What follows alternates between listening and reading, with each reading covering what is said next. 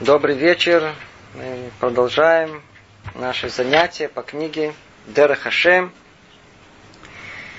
С вами уже добрались э, до третьей главы, э, третьей части.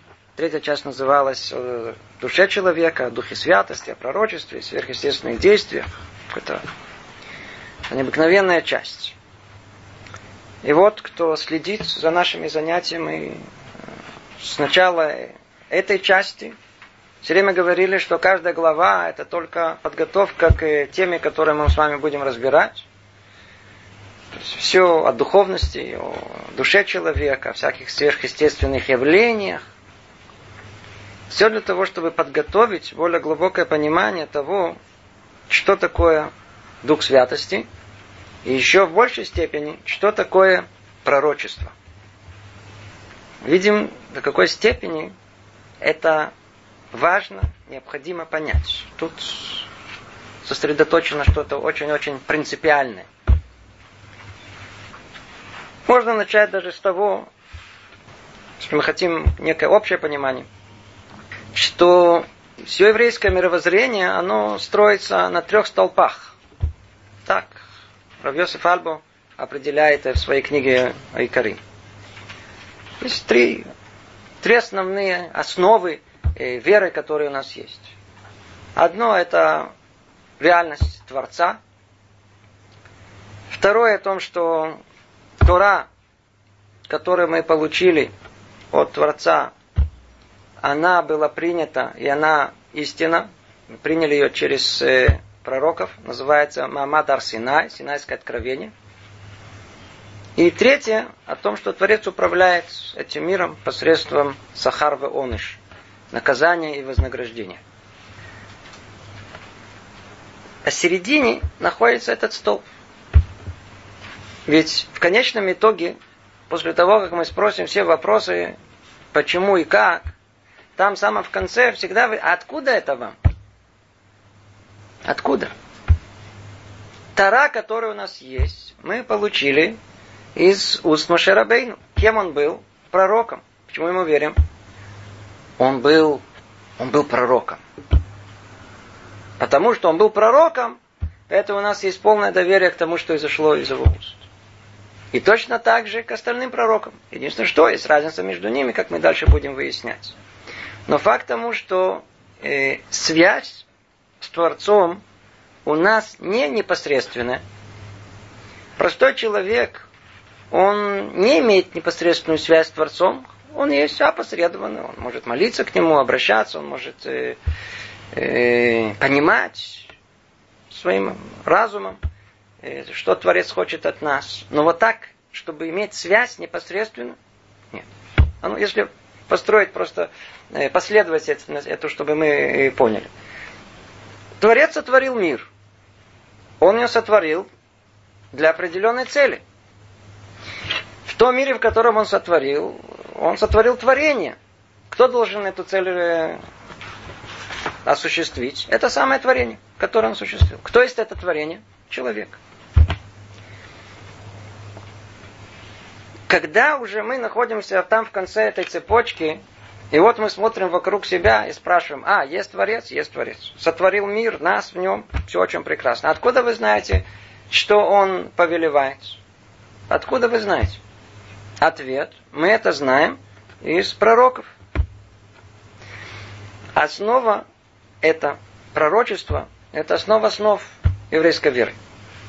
Поэтому так много уделено этому внимания – и Рамхаль это хочет разобрать по порядку, так что мы это поняли, разобрали, дошло до нашей души. Конкретно, не в фантазиях, а более ясно и четко, чтобы мы поняли, что такое вначале э, Дух Святости, то есть Руаха Койдыш, и что такое пророчество, что такое Невуа. Есть еще одна сторона общая, которая очень важна нам в понимании Духа Святости и пророчества – Когда просто человек спрашивает вопрос, а откуда вам что есть духовность? Ну, конечно, можно привести ему множество, множество доказательств этого. Но на самом деле, как уже неоднократно мы об этом говорили, э, когда мы хотим ответить на вопрос, где Бог, то, по-видимому, вопрос этот, он связан с чем? С, э, вначале с фантазиями человека. Когда вы спрашиваете, где Бог, а какого Бога вы хотели видеть? А, помните, как дедушку, как не знаю, как. Кого вы хотели конкретно видеть? Человек хочет видеть чем-то своими какими-то глазами, своими ушами. Ответ, который у нас есть, дают наши мудрецы о том, что он находится где? В том месте, где дают ему войти. Он находится в нашей душе. Единственное, что надо ее как-то почистить для того, чтобы ее обнаружить. Наши пять органов, органов чувств способны обнаружить э, то, что мы видим, слышим, то, что на поверхности. Мир материальный. Творец. Мы говорим о реальности нематериальной. По определению. Значит, наши пять органов чувств принципиально не способны его обнаружить. Что же да способно? Ответ. Тот орган, который на самом деле да есть, но он тоже дух, духовный. Какой? Душа человека. Вся проблема, что она не настроена, она не чувствительна, не воспринимает реальность Творца. Но что это подобно? Подобно, как э, пример да, в образной форме. Э, у нас есть телефон, наш неразлучный телефончик переносной. Представьте себе, что я сейчас говорю, смотрите, в мире сейчас к вам говорят, к вам сейчас обращаются. Вы смотрите на меня, говорите, кто, ко мне никто не говорит, никто не обращается, ничего не слышу. Чего не хватает? Приемника, того, который воспримет это. То же самое, как, например, есть сейчас музыка. Вы слышите музыку, вы не ее слышите, у нас же тут есть. Чего нам не хватает? Не хватает радио, того приемника, который может это расшифровать. Надо настроиться на правильную волну.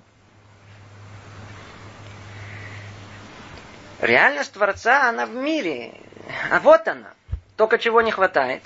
Не хватает приемника, который ее обнаружит. Приемник этот есть. Он называется душа человека. Только что, точно так же, как в примере с этим телефоном, бывает, что уже телефон тоже есть. Ну, во-первых, тут надо произвести несколько действий. Когда человек, он с этим телефоном ходит и говорит, я ничего не слышу, алло, алло, алло, то, по крайней мере, ему надо подсказать, ты включи его. Это первым делом, включи, чтобы он работал. Ну, включил. Второе, что? Ну, чтобы батарейка была заряжена, чтобы там была энергия во всем этом. Но это, оказывается, еще не все. Выясняется, что нужно, чтобы еще зависит не только от, от самого телефона, зависит в каком месте вы находитесь. Ведь есть разные места. Есть место, где э, не воспринимаются радиоволны эти. Нету. Иногда заходим в какое-то место, и там вообще ничего не слышно. Почему? Все закрыто. Все закрыто. Это как люди, которые хотят обнаружить Творца, я знаю, где-то на берегу моря. Там нету э, сигнала. Там не поступает. Но самое основное это качество самого э, э, прибора, самого телефона. Если телефон он слабого качества, плохого, то тоже сколько можете кричать на него, и вроде батарейка работает, и включен, и все равно, алло, алло, ничего не слышно. Только хорошее качество устанавливает нам устойчивую связь. На что это в нашем случае подобно? Ну, ту самую душу, которая уже очистила себя. Как только человек очищает себя, у нас там впоследствии будет идти речь об этом, то он и настраивается на ту волну, где реальность Творца, она э, обнаруживается. Она становится реальной. И в ней не сомневается, как в этой материальности этого мира. Нужно только подготовиться. Кто те люди, которые очистили свою душу? Кто те, которые сделали все шаги, чтобы удостоиться узреть реальный мир? Не глазами, а непосредственно этот мир. Это наши пророки. На более низком уровне мудрецы, которые достигли уровня Духа Святости. И давайте теперь перейдем к этой третьей главе, где Рамхаль постепенно, методично, как он, вся их книга и все его, все его книги, он нам раскроет шаг за шагом в начале Духе Святости, что это такое. А затем перейдем и э, к пониманию того, что есть пророчество. Давайте прочтем первый абзац. Творец установил в природе человека способность учиться, понимать и познавать в процессе наблюдения им объектов и их свойств. И на основе того, что раскрыто перед ним, Он будет обдумывать, искать то, что не раскрыто, пока не постигнет его и не овладеет им. Таков естественный процесс познания. Еще постановил Творец, чтобы существовало еще одно познание, намного превосходящее предыдущее. И это познание воздействием извне. А именно, что человек примет воздействие Всевышнего с помощью определенных средств, приготовленных для этого. И когда это воздействие достигнет разума, в нем возникнет знание некоторого явления ясно, несомненно, безошибочно, и он познает это явление в совершенстве, его причины и следствия, всякое явление на своем уровне. Это воздействие называется духом святости. Роха Койдыш. Давайте теперь разберем. Тут каждое слово на вес золота. Все точно на своем месте.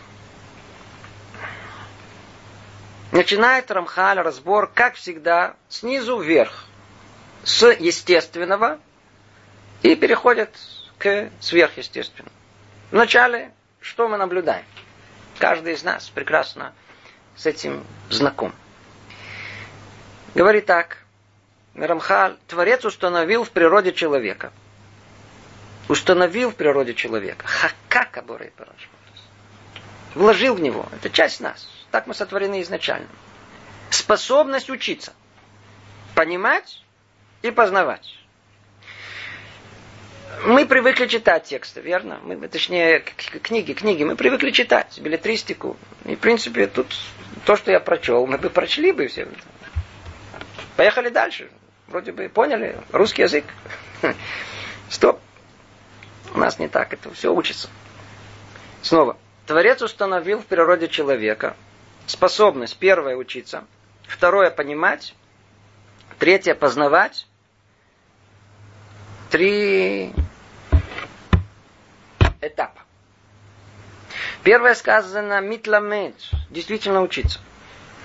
Удивительная вещь. Ребенок способен постепенно воспринимать то, что в реальности нету.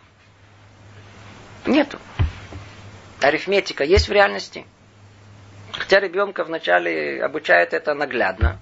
Но интересная вещь, он очень быстро из этой наглядности переходит совершенно в абстрактный мир математики. И начинает его понимать. Начинает ему объяснять всякие формулы. Да и просто о том, что было там, было тут, и самых разных областей э, естествознания. Или даже простые более вещи, связанные с обыденной жизнью. И вот удивление, ребенок все это э, воспринимает. Точно так же и взрослый человек способен учиться. Это чудо само по себе. Каждый раз воспринимать э, знания. То есть первый этап учиться это восприятие информации. Мы способны ее усвоить и как-то себе представить в э, нашей душе. Это первый этап. Втором этапе называется понимать. На иврите это мивин.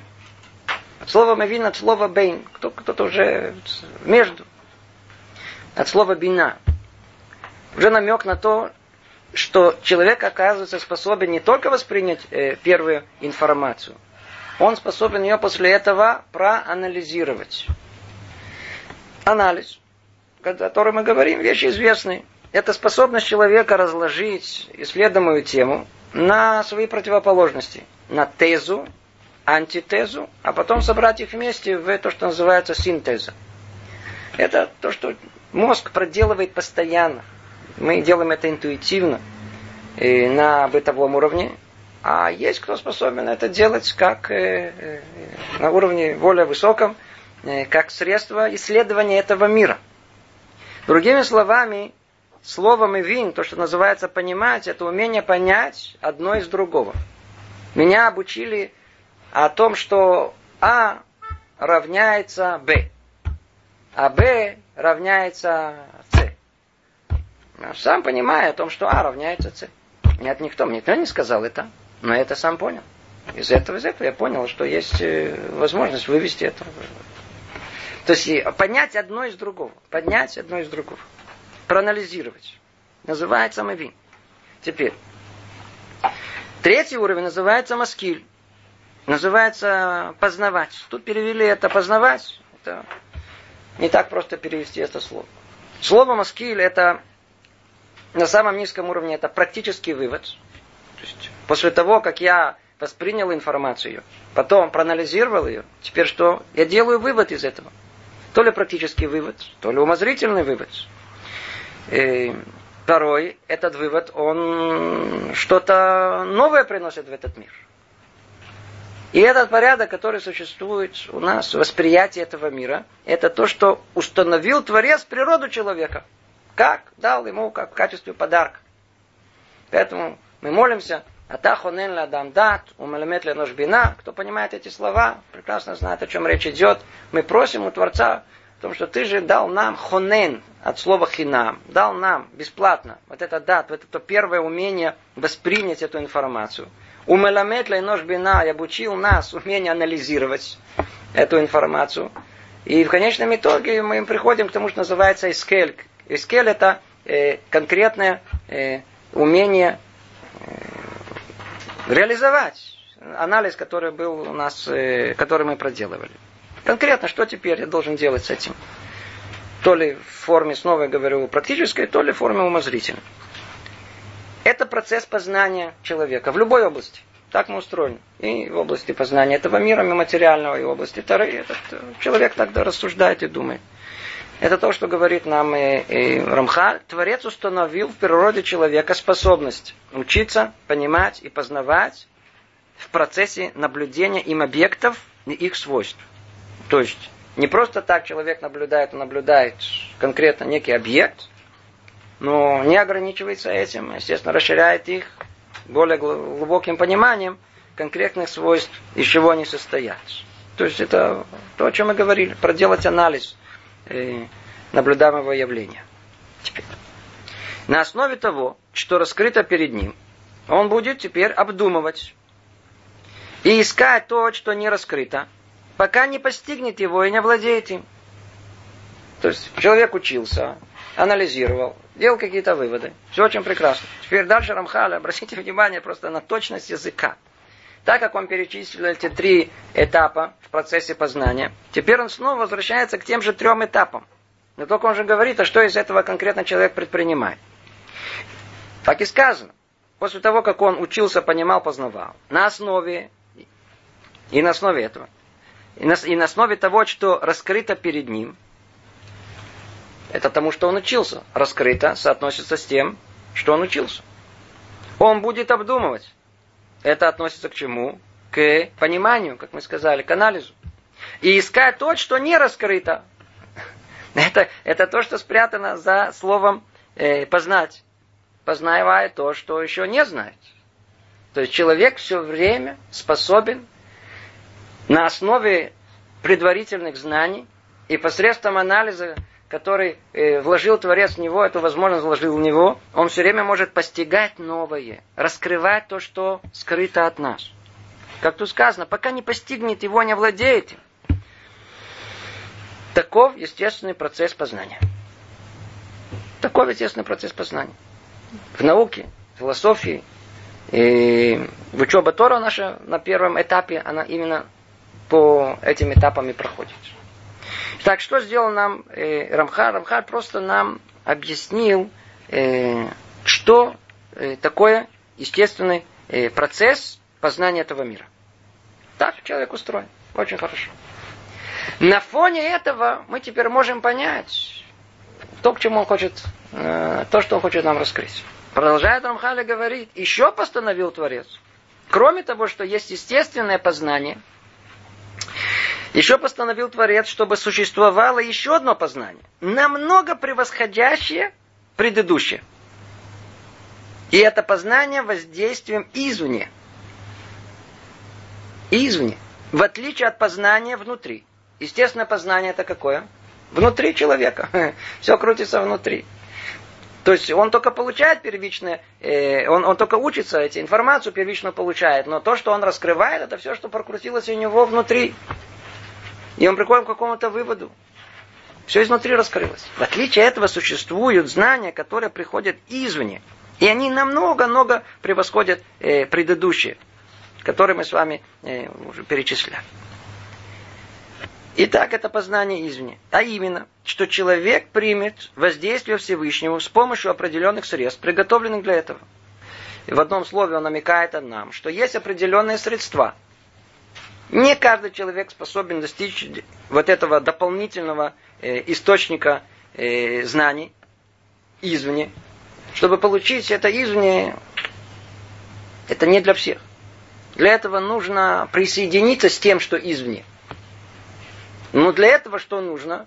Так как там реальность э, э, определенная, это реальность духовная, то надо себя тут, в этом мире, в соответствии с этими подготовить, чтобы можно было подсоединиться. Да? То, что нельзя дерево подсоединить э, к э, железу, и чтобы провести электричество через них. Не проходит. Видите, это не, нет проходимости в дереве. Дуб не проводит электричество. Поэтому э, э, так и тут. Для того, чтобы присоединиться к тому, что извне, э, необходимо подготовить себя. Как? Он только намекает о том, что то, что мы уже перечисляли, то, что дальше будет перечислено. Речь идет о тех шагах, помните, в Мсилат и Шарим, которые мы учили. Там была ступень за ступенью. И там, где на самом верху что было? Руаха Койдыш, кто помнит. Как раз там и было Дух Святости. После того, как человек пройдет все ступени осторожности, э, расторопности, чистоты, то есть это, первые три яду, это ступени были, если кто помнит, э, праведности человека, после этого э, хасид, после этого кадош, и там самом наверху только роха койдыш, самом наверху, после всех этих уровней, которые есть. И вот достигнув этого, можно получить, что знание совершенно другого рода. Оно приходит извне. И когда это воздействие достигнет разума, в нем возникнет знание некоторого явления ясно, несомненно и безошибочно. Обратите э, снова внимание на точнейший язык Рамхаля. Он говорит, когда это знание приходит извне, оно принципиальным образом отличается от того знания, которое человек получает изнутри. Когда оно приходит и достигает разума, то в нем возникает знание некоторого явления, обратите внимание, некоторого явления, то есть не то, что он вдруг все у него становится ясно и понятно, что ли он видит как Бог всю картину мира, вовсе нет. Ограничено. Только то, что непосредственно ему необходимо. Да. И по времени, и по, по, по, по, по сути. Но то, что он постигает, как он это видит, как он воспринимает. Первое ясно, второе несомненно, третье безошибочно. Обратите внимание снова, согласно тем трем этапам познания естественного, которые мы уже перечислили раньше. Мы перечислили раньше о том, что вначале человек должен учиться воспринимать какую-то информацию. Ну, что вам сказать? Она по-разному доходит до каждого из нас. И кто учится, учится. Учился, учился, учился. Два часа, четыре часа проучился. Вышел, еще больше запутанный, чем был до того. Или человек э, учился. Ну как, смотрите, не, не тяжело. не, не, не просто так учиться. Чуть-чуть учил, чуть-чуть мечтал, чуть-чуть э, витал, снова учил, снова. Это что называется местами. Местами. Ну, то есть какое познание пришло? Ясное? Нет. В отличие от познания человека, даже возьмем человека крепкого, сильного, какого-то очень, такого очень умелого э, и способного сконцентрироваться в одной точке, такого гениального человека. Даже у него познание того, что он слышит, оно может быть не совсем ясно. То есть вроде, вроде это так, но точно до конца это не вроде, вроде, вроде это так. В отличие от этого познания, которое приходит извне, которое то, что мы, как тут сказано, будет называться э, Духом Святости, Роха Койдеш, оно всегда ясное. Там нету... Э, ясно, ясно, негде, не, негде ошибиться. Это одно. Второе сказано, оно несомненно. Что значит несомненно? Это значит, что естественное познание, оно все время, когда мы пытаемся проанализировать и делаем этот анализ, то всегда у нас есть возможность ошибиться то всегда есть какое-то сомнение в том, э, правильно мы его проделали далее или нет. Человек критичный, человек воистину э, в такой э, неподкупный не, не к своей личности, он всегда опасается, вдруг что-то там э, не то. Вдруг анализ, который он проделал, он был ошибочный в какой-то месте. Поэтому всегда в естественном процессе познания есть некая доля сомнения. В отличие от этого, в познании, которое приходит извне, это познание несомненно. Оно не, не возникает там какое-то какие-то сомнения, какие-то то ли да, то ли нет. Так это и все. И третье, которое объясняет, может быть, все, все предыдущее, оно безошибочно. В отличие от познания, естественно, где сказано, что там в самом конце он познает. О, я дошел до какой-то э, идеи, пришел к какому-то выводу, написал книгу, диссертацию, докторскую. А ну скажите, человек всегда, он уверен, что его умозаключения, которые сделаны, э, работу, которую он проделал, она безошибочна, безошибочна. Мы же видим, надо всего лишь пожить, о том, что то, что считалось истинным сегодня, проходит некоторое время, приходят новые мудрецы и выявляют о том, что это не совсем так. В прошлом были э, величайшие, гениальнейшие люди, э, которые выдвигали свои теории, которые объясняли нам, как этот мир существует. И все шли за ними. Казалось, все это совершенно бесспорным. Как то взгляд Аристотеля на этот мир, взгляд Платона, древних философов, они давали очень такую ясную картину. Это были величайшие мудрецы, мыслители. И мы видим, что прошло время, и что все, чем больше время проходит, что мир не совсем устроен так, как Аристотель видел его. Несмотря на то, что даже у нас его считают мудрейшим человеком э, на Земле. Но мы видим, что это все было построено на естественном э, процессе э, познания, на процессе наблюдения за этим миром, анализом и выводом. Поэтому мы говорим, что они, как правило, они могут быть ошибочны в конечном итоге. В конечном итоге выясняется, что это была концепция ошибочная. В отличие от этого, те знания, которые приходят от Духа Святости, они безошибочны. И это еще не все. Есть дополнительные критерии того, что называется э, дуах, э, руаха койдыш. И он познает это явление в совершенстве. То есть не частично. Как правило, познания, которые есть у нас в естественном процессе, они всегда, они всегда частично, они где-то в одной области. Так там где-то человек сделал какой-то вывод в какой-то области науки. Как это связано со всем миром в целом? Не обязательно это является темой его рассмотрения. Главное, чтобы тезу доказать. В отличие от этого, знание, которое приходит извне, посредством Роха Койдыш, оно совершенно, оно не частично, оно охватывает все. То есть, если у нас есть нечто, что нужно прояснить, оно проясняется во всей связи, которая необходима для его полного прояснения. Как? Тут, видите, дополнительно сказано. Его причины и следствия. И всякое явление на его уровне. О. Его причины и следствия. Тут находится принципиальная разница познания естественного процесса и познания посредством Роха Койдыш. Естественный процесс познания, он от э, следствия к причине. Понимаете, понятны эти слова? То есть, исследователь, он наблюдает этот мир. Этот мир всегда следствие того, что уже произошло. И тогда мы спрашиваем, а почему это произошло? Какая причина? То есть, когда мы хотим исследовать этот мир, то мы что пытаемся выяснить? Причину. Следствие вот оно, перед нашим носом. Мы его исследуем. Что мы ищем? Мы ищем причину. То есть, естественный процесс познания идет от следствия к причине.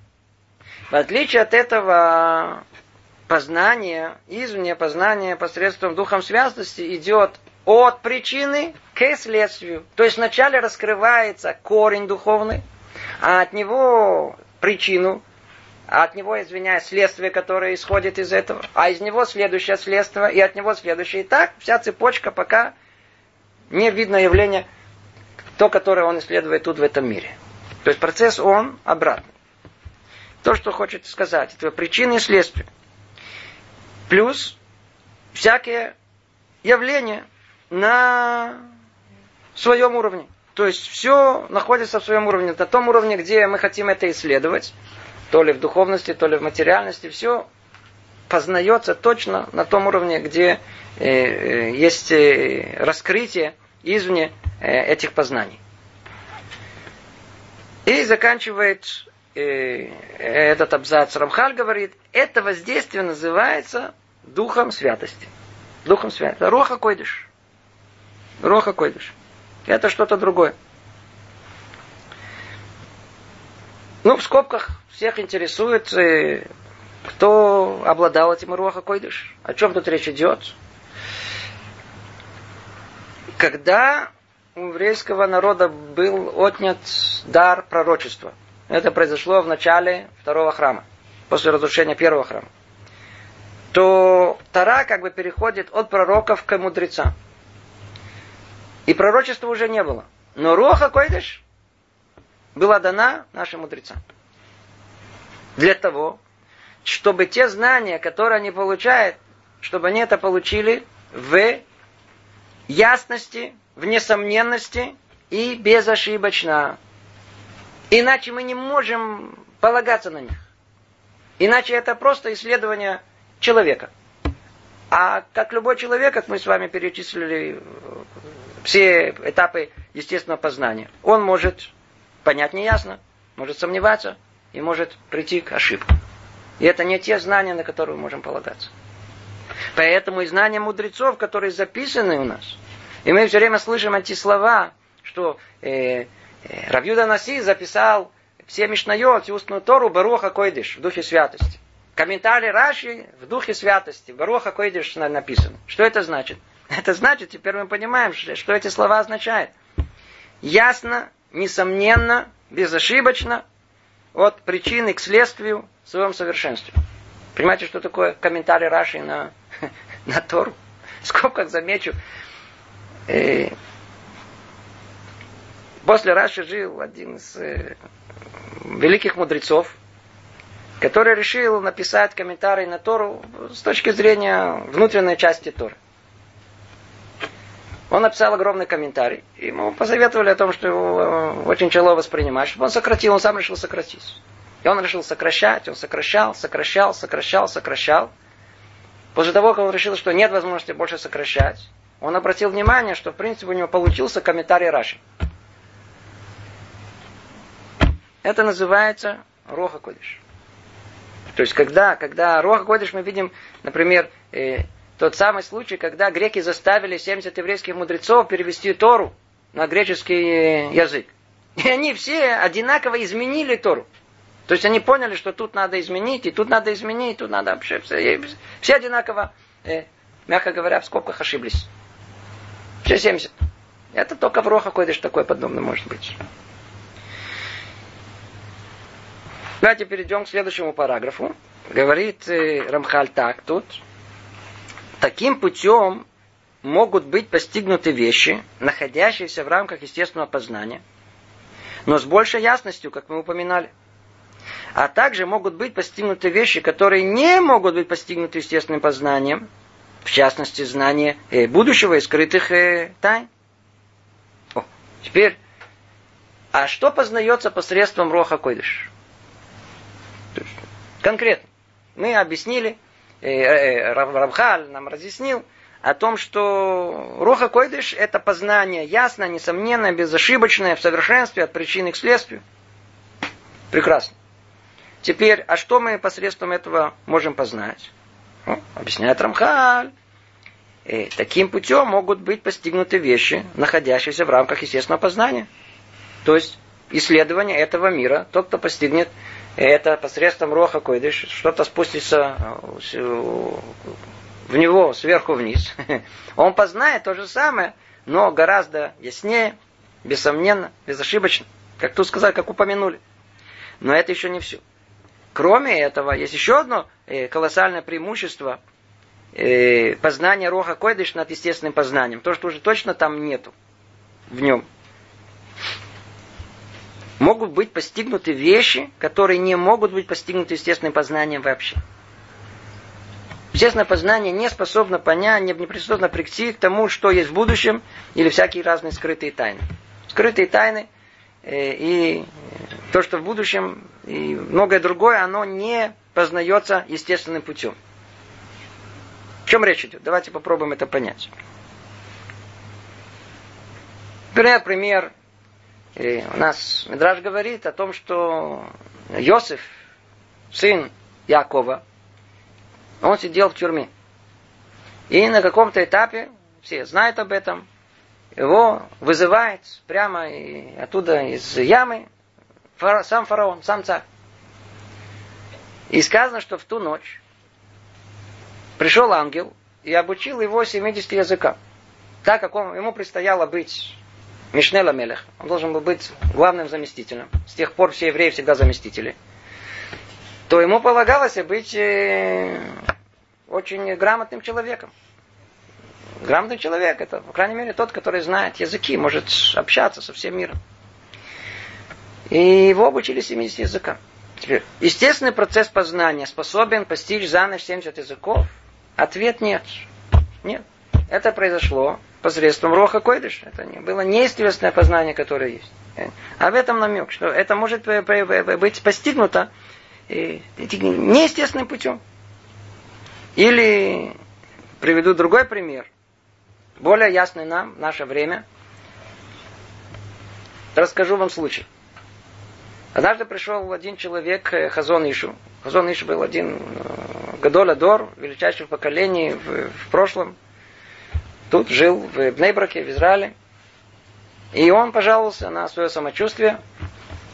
Мягко говоря, ему предстояла большая операция на голову. И он пришел э, спросить совета по той причине, что он обратился к врачам, и врачи подняли руки и сказали, что они не способны это оперировать. То есть операция на голову мы, в принципе, нужно сделать, но мы не способны, у нас нет возможности прийти к этому месту так, чтобы вы остались живы.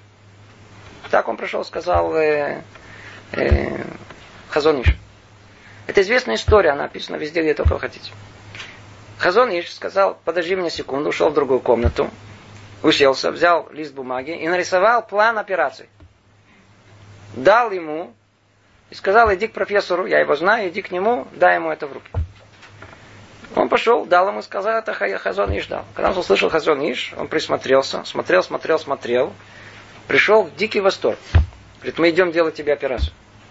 Ему сделали операцию, этот человек остался жив, выздоровел. После этого этот профессор спросил, откуда ты знаешь, как это устроено?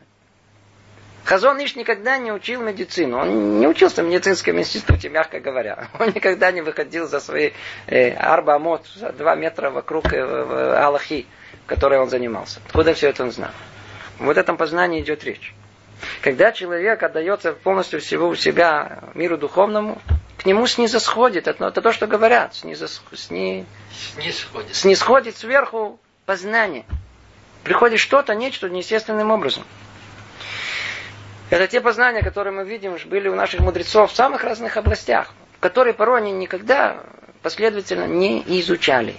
Не изучали. То же самое касается знания будущего. Часто бывает, когда приходим только к самым великим мудрецам. Снова, тут есть много профанаций в этой области. Но тот самый Руаха Койдиш, который есть у наших мудрецов, позволяет нам иногда услышать от них те самые советы, стоит это делать, не стоит, идти, не идти, откуда не знают, например, надо делать операцию, не надо. И она приходит к Рабхайму Каневскому с вопросом, нужна операция или нет. Он говорит, не надо. Сколько таких историй конкретных мы знаем. Что выяснялось? Действительно о том, что после того, как все врачи сказали, что надо делать операцию, он сказал, не надо, прошло время, проверяет, смотрит, действительно не надо было делать операцию. У него, что он пророк? Он не пророк, но у него что, роха куришь. Это то, что дается нашим мудрецам, тогда, когда они доходят до той самой вершины, которая описывается в книге Мсилат и Шари. Или на что тут еще намек, или скрытые тайны. Скрытые тайны это, это то, что мы называем Масе Берешит, Масе Меркава, все книги по внутренней части Торы, там, где описаны тайны Торы, что называется сейчас Кабала, это тоже постигается посредством Роха Койдыш. Нету другой возможности это постичь. Это не философские рассуждения, к мы пришли и сделали выводы. Это вовсе не так. И мы знаем о том, что Аризоль, который раскрыл нам основную часть книги Зора, добавил очень много от себя, у него был постоянный магит, у него был постоянный и постоянное общение с э, духовной субстанцией, которую мы, описывали, это, это связь эту с магидом. Да, у него был это роха койдыш.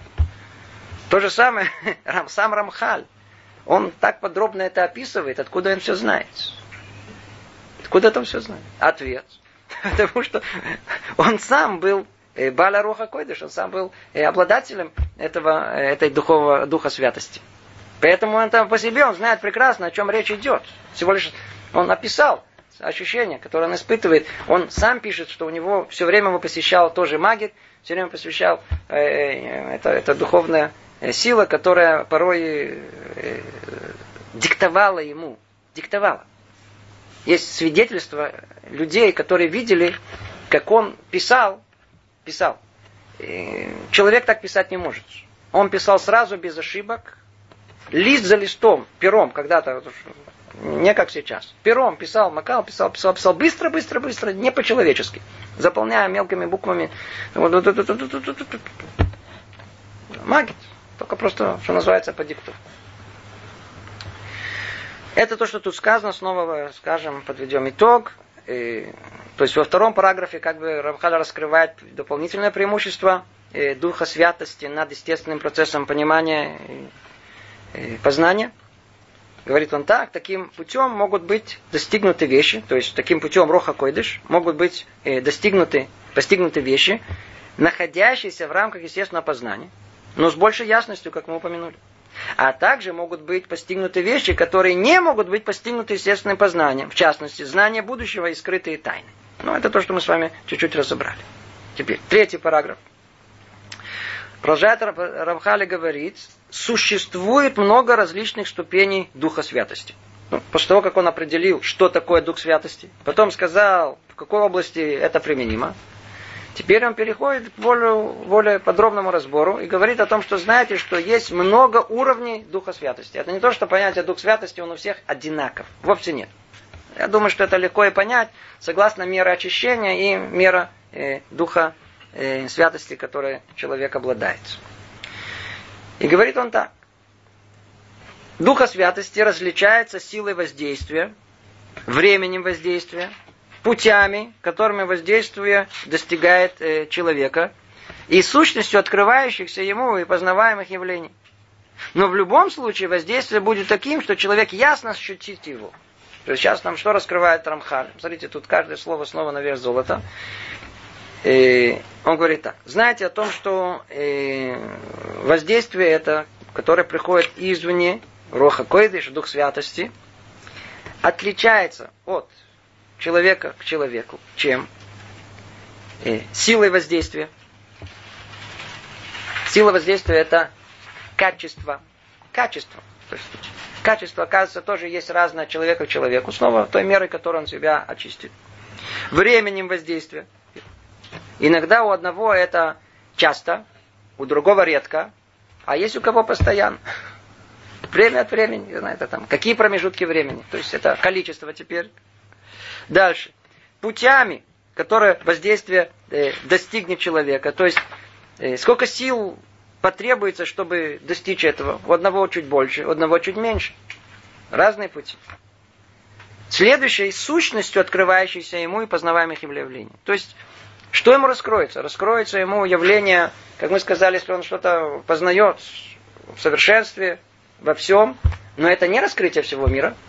То есть она, Творец ограничивает это согласно своей воле, какая суть раскрывается ему. Поэтому получается, что у каждого человека, обладающим Духа Святости, он, они, они, этот Дух Святости отличается один от другого. Отличается. Поэтому два таких мудреца, обладающих Духом Святости, они не будут находиться в одинаковом состоянии. Как мы тут сказали. Почему? Потому что это будет отличаться силой воздействия, временем воздействия, путем, э, которым воздействие достигнет человека. И в конечном итоге и сутью, сущностью, открывающимся ему и познаваемых явлений. И подводит он итог, но знаете, что в любом случае воздействие будет таким, что человек это ясно ощутит. Нет сомнений, что это пришло извне. Это не его. Это не, а, что, подумал и пришел к выводу. Вовсе нет. Это то, что он ясно ощутит, что это пришло извне, что это э, Дух Святости. Теперь, приходит Амхаль теперь к следующей э, э, ступени и говорит, теперь знаете, что мы с вами разобрали, да, то есть две возможности. Одна это естественный процесс, а другой неестественный, Дух Святости. Теперь он приходит сказать нам, что, знаете, есть что-то еще посередине. Между этим и этим. Есть Дух Святости, который он как бы э, одет в естественное познание. Может случиться, говорит Рамха, что в сердце человека будет послано воздействие, которое даст ему ясно понять суть какого-то вопроса. Но воздействуем и ощутит только мысль, внезапно возникающую в его сердце. И это иногда называем, и, и это иногда называется нашими мудрецами в расширенном смысле дух связности или скрытым воздействием. То есть есть нечто, что приходит не как дух святости. А о духе святости он говорит о том, что человеку совершенно ясно, очевидно, что это дух святости. А есть нечто, что оно является вроде как по той э, э, системе э, Духа Святости. Но только это ощущение такое может быть, что вроде бы непонятно, вроде я сам додумался, вроде бы само пришло. О чем речь идет? Кто занимается исследовательской деятельностью, да, ученый, надо только почитать, расспросить. У них каждый знает простую истину. О том, что все гениальные открытия, которые пришли в этот мир, они никогда не приходили как результат естественного процесса познания, где сделали один, два, три, десять, двадцать, сто шагов, а на сто первом был результат. Никогда это не процесс последовательного познания. На многих местах говорится об этом. Исследователи, историки науки говорят о том, что научное познание это 99% пота и труда и 1% озарения. То, что у нас называют как? Эврика. Описание всех этих открытий, оно всегда очень интересно. Человек думал в одном месте, а потом вдруг ему пришло внезапно какое-то озарение. Помню, по-моему, э, э, я не помню про кого, одного из великих э, ученых рассказывает, то ли Резенфорд, то ли Рентген, у него, открытие у него произошло, как он описывает в момент, как он помнит тот момент, как он выходил из кареты, и поставил ногу на землю, и вдруг неожиданно у него пришло в одну секунду, это, все это явление, которое он раскрыл, пришло в одну секунду. Он вообще не думал об этом, вдруг раз, и пришло. Нам это не придет. Почему? Потому что мы не делали те усилия, мы не подготовили себя к этому так, как, э, как этот ученый подготавливал. Пример с Менделеевым очень характерен. Трудился много-много времени. Не мог, не мог и систематизировать. И, и вдруг его в один момент. и много таких э, явлений человек э, делает усилия, а в конечном итоге результат он получает как подарок. В этом сказано ягата умацата тамин. Если человек только сделал усилия, тогда он идет находку. Странное дело, находку мы что? что почему сказано слово находка? Находку мы не, не, ну, никак не связано с усилиями. Находка это то, что мы как находим, без усилий, случайным образом. Смысл этого выражения. Ягата умацата таамин, если только человек делает усилия, то он получает этот результат как находку, как подарок, как что-то, что он как бы нашел, не связано, на первый взгляд, с его усилиями. Хотя эти усилия в конечном итоге являются причиной того, что ему это подарили. Ему дали это как божественный дар. Это одно понимание этого, то есть это некий промежуточный этап между Роха Койдыш, между Духом Святости и естественным э, процессом познания. И, а другое понимание этого о том, что после разрушения первого храма, когда пророчество у нас было отнято, это знаете, что сказано? Что нет у нас больше пророков. Но пророчество осталось. И оно дано маленьким детям и полоумным. интересная связь между маленькими детьми и полоумными. Да, то есть, опять же таки, чтобы никому в обиду не было. И у тех и у других отсутствует контроль сознания. Взрослый человек не способен, не способен что-то получить сверху, чтобы у него вдруг ни с того ни с сего, вот такое, какое он есть, пришло какое-то озарение. А у нас записано в Талмуде, в некоторых местах, о том, что когда нужно было какой-то, были времена, найти какой-то выход, не знали, что делать, то спрашивали ребенка, а ну скажи, что ты сейчас учил. Скажи, прям скажи, что ты сейчас учил. И он говорил какой-то посук. И мудрец мог, согласно этого, понять, что через этого ребенка могли что-то что ему оповестить. В том ситуации, безвыходной, в которой он находился, и, как мы видели, часто это раскрывало верный путь, куда надо было идти, выход из того положения, в котором они находились. То есть есть нечто, что приходит, как тут написано, как смотрите, как написано, нофелет махшава болеву. Нофелет. Как будто э, по-русски так не переводят, по-русски перевели внезапно, там внезапно, да, это как будто ни с того ни с сего, раз, и упала эта мысль ему в душу. Это не роха койдыш, это не естественный процесс, это посередине. Про это речь идет. Это то, что хотят, э, Рабхальку хочет нам тут э, э, э, разъяснить. И продолжает он и говорит, но настоящий дух святости ясно заметен и ощутим тем, кто им обладает, как мы упомянули. То есть вот это промежуточный этап, он может быть не, не, не очень ясен, что это роха койдыш. Он просто получает вдруг ни с того ни с сего, у него как какое-то озарение приходит. Он может это посчитать, что это он к этому сам пришел. Это не он сам пришел, на это получил, но это одето как бы в некий естественный процесс. Но сам рох святость, дух святости, он ясно заметен, видите, как много раз подчеркивает Рамхаль, он ясно заметен и ощутим тем, кто им обладает, как мы упомянули. Что значит заметен? Разумом. Ощутим эмоциями. То есть это восприятие, оно такое специальное, оно касается всех э, частей Э, человеческой э, силы, которая есть в нем.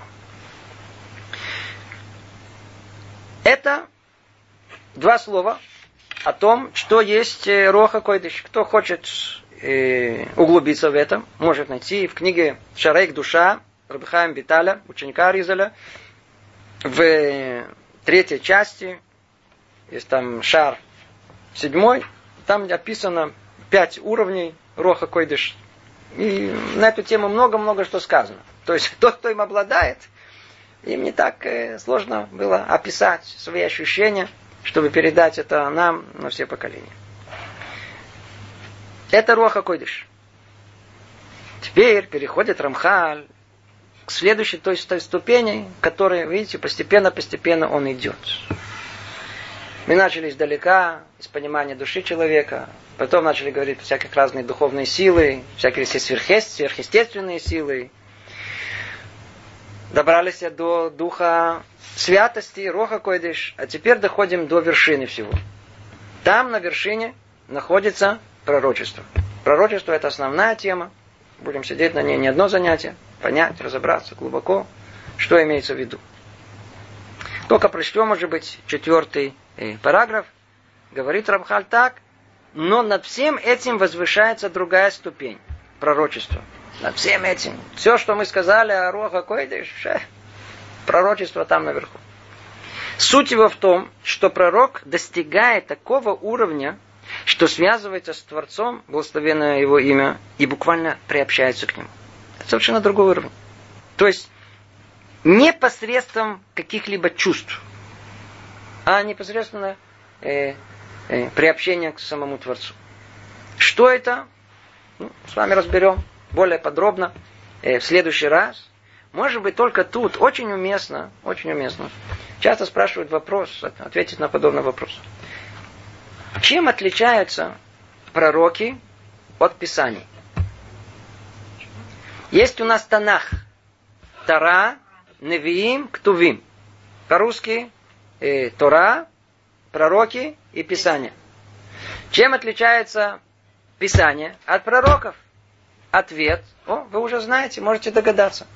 Пророки написаны были как? В даре пророческом. А Писания были написаны как? Бероха Койдыш. В духе святости. Бероха Койдыш.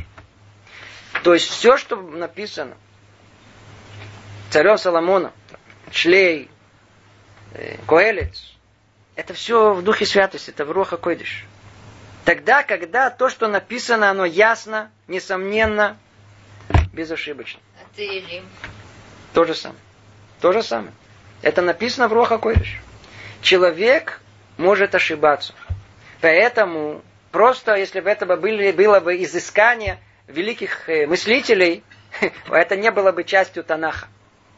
Человек великий. Есть много людей великих, которые хорошо, глубоко мыслят. Но только тогда, когда приходит подтверждение сверху, свыше, только тогда, когда есть у нас э, то, что мы называем руха койдыш, только тогда мы можем быть уверенным, что это является ясным, э, э, несомненным, безошибочным. И это только то, что, это единственное, что мы можем учить спокойно, знать, что это э, мы имеем дело с истиной. У нас проверка всего, истина или нет. Если это посредством Роха Койдыш спустилось, значит это истина. Поэтому это мы будем изучать, и этого мы будем держаться на все поколения. Ну, на этом мы с вами тут остановимся и более подробно эту тему осветим в следующий раз. Всего доброго. Привет из Иерусалима.